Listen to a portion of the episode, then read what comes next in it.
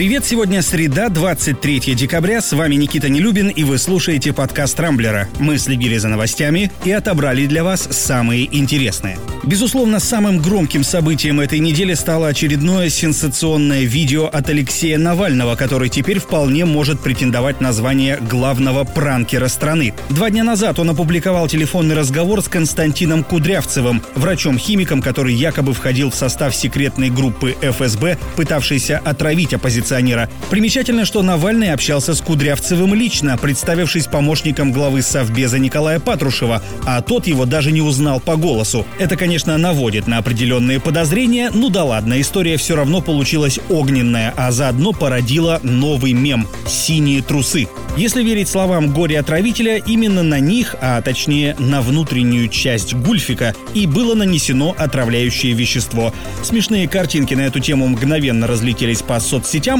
а известный режиссер-документалист Виталий Манский накануне даже провел акцию в поддержку Навального, встав у здания ФСБ на Лубянке с синими трусами в руках. Его задержали, составили протокол об административном правонарушении, а вот белье изъяли в качестве вещественного доказательства – правда непонятно чего именно. Отреагировали на этот невероятный разговор и наверху. В ФСБ вполне ожидаемо назвали запись подделкой и провокацией Запада, а пресс-секретарь президента Дмитрий Песков заявил, что Навальный страдает манией величия и преследования и вообще сравнивает себя с Иисусом. Официальный представитель Кремля добавил, что подобные истории не могут дискредитировать наши спецслужбы. Однако, судя по комментариям и шуткам в соцсетях, многие россияне абсолютно уверены в обратном.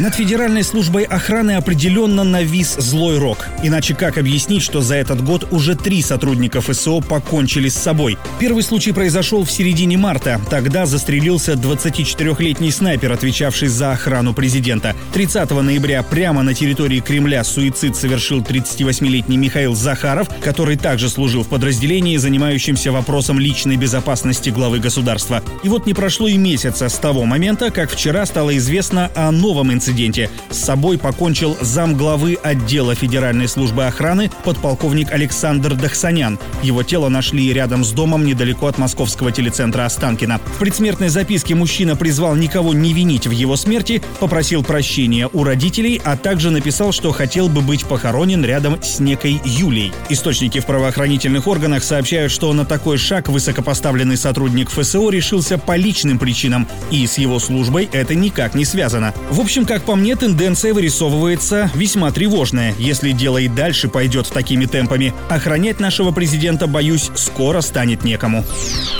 Кстати, о президенте. Вчера он подписал несколько важных, ну, по крайней мере для себя точно, законов. Во-первых, разрешил бывшим президентам России становиться пожизненными сенаторами. Причем такое право будет не только у тех, у кого закончился срок полномочий, но и тех, кто досрочно покинул пост, подав в отставку. Ну и второй закон, который накануне подписал Путин, касается его неприкосновенности. Бывшего главу государства нельзя будет привлечь к уголовной или административной ответственности, а также обыскивать, задерживать, допрашивать и арестовывать. Лишиться неприкосновенности экс-президент России может только если против него выдвинут обвинения в государственной измене или совершении какого-либо тяжкого преступления.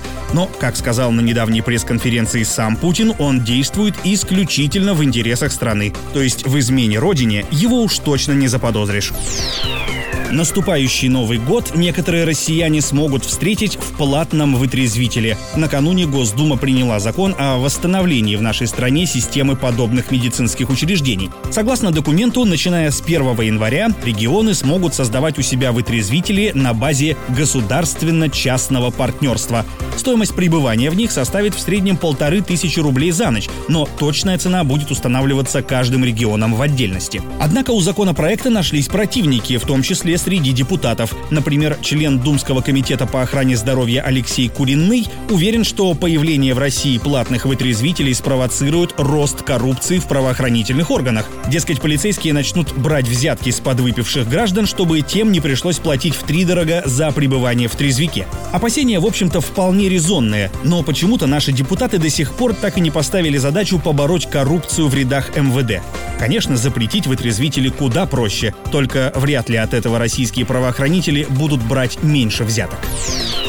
Но есть и хорошие новости. На одном из популярных сервисов онлайн-объявлений появилось предложение о продаже церкви. Речь идет о здании 1809 года постройки, расположенном в Таганском районе Москвы. Раньше там располагалась старообрядческая церковь Николы Чудотворца, а теперь, в соответствии с духовными скрепами, из нее сделали бизнес-центр.